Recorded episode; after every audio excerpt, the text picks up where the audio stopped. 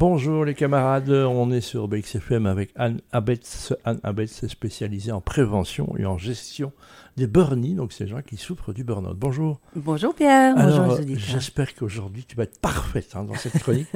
on va parler de ça, sois parfaite. Hein. Oui, exactement, de cette petite voix qui fait qu'à certains moments, elle prend le lead et je perds mon libre arbitre et je n'ai plus rien à, répondre si ce n'est à cette petite voix. Et cette petite voix, elle peut être pour certains en tout cas euh, très importante et c'est autour de soit parfait, soit parfaite ou soit le meilleur. Et donc c'est le côté exactitude dans mes propos, dans mes actes, qui vise à la qualité, voire la perfection, même quand ce n'est pas nécessaire. Donc il n'y a rien au hasard. C'est une personne qui est très forte dans le contrôle, qui contrôle chaque détail. Mhm. Donc évidemment, ça a des belles qualités. Hein. C'est que euh, c'est un travail de haute qualité. C'est une personne qui va être bien organisée, qui va être capable de nombreux accomplissements. Mais à l'excès, donc c'est vraiment voir ça et regarder ça avec beaucoup de bienveillance si, si c'est votre cas. C'est une personne qui va être vue comme étant exigeante pour elle et les autres. Ces mots sont parfois compliqués, critiques ou questionnants. C'est une personne qui va craindre les critiques euh, constamment. Euh, et, attendre, les compliments euh, Non, pas forcément, parce que parfois elle a même du mal à les prendre.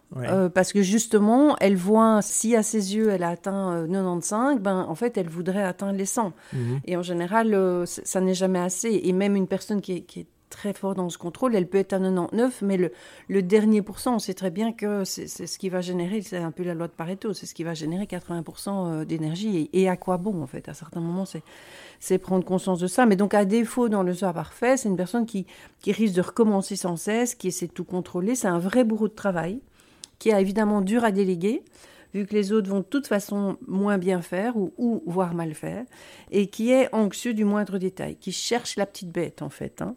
Donc son comportement au niveau physique, on peut considérer qu'il peut avoir un visage qui est sérieux, qui est sévère, un, corps qui est physiquement droit, voire raide, un fort tendu. Et un code vestimentaire qui est...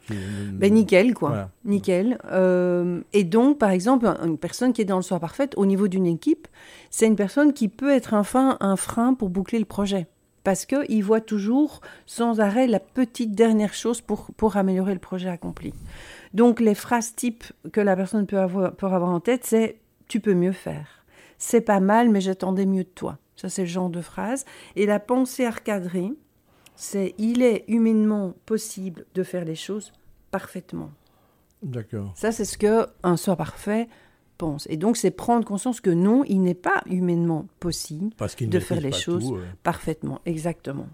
Et donc, si on s'en donne la peine, on va pouvoir être parfait à 120%. Ça, c'est vraiment les pensées recadrées.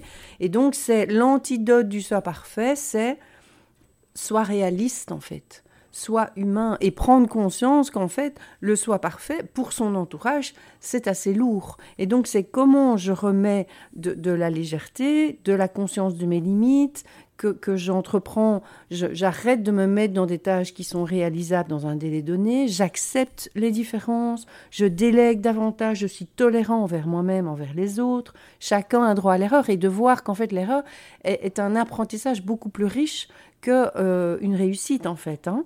Et donc de se féliciter quand quelque chose a été accompli, d'être ouvert aux remarques, à la critique d'autrui. Et il y a un livre intéressant qui s'appelle euh, Les vertus de l'échec, qui peut, euh, qui peut aussi euh, guider des personnes qui sont dans, qui sont dans cette euh, injonction, cette petite voix puissante du soit parfaite ou soit le meilleur. Et quelle belle académie que l'Académie des échecs. Hein. Donc, vraiment, on apprend énormément. Je rappelle que pour ceux qui font faillite, oui. c'est pas toujours de leur faute. Et on dit ici au Bessie que un faire échec, un échec, c'est un nouveau diplôme. Voilà. C'est un triangle. Enfin, moi, je, je, parle toujours de triangle de co-responsabilité. Euh, dans, pour toute situation, en fait, hein, de, de, voir au niveau individu, au niveau de, de, la structure de la société et puis euh, du monde contemporain dans lequel on vit. Quoi. Ouais, puis les gens parfaits, c'est, les parfaits, c'est ennuyeux, c'est ennuyeux. Allez, on se retrouve avec toi, Anne, la semaine prochaine. Je rappelle stress-out.be. Oui. À la semaine prochaine. Oui, avec plaisir.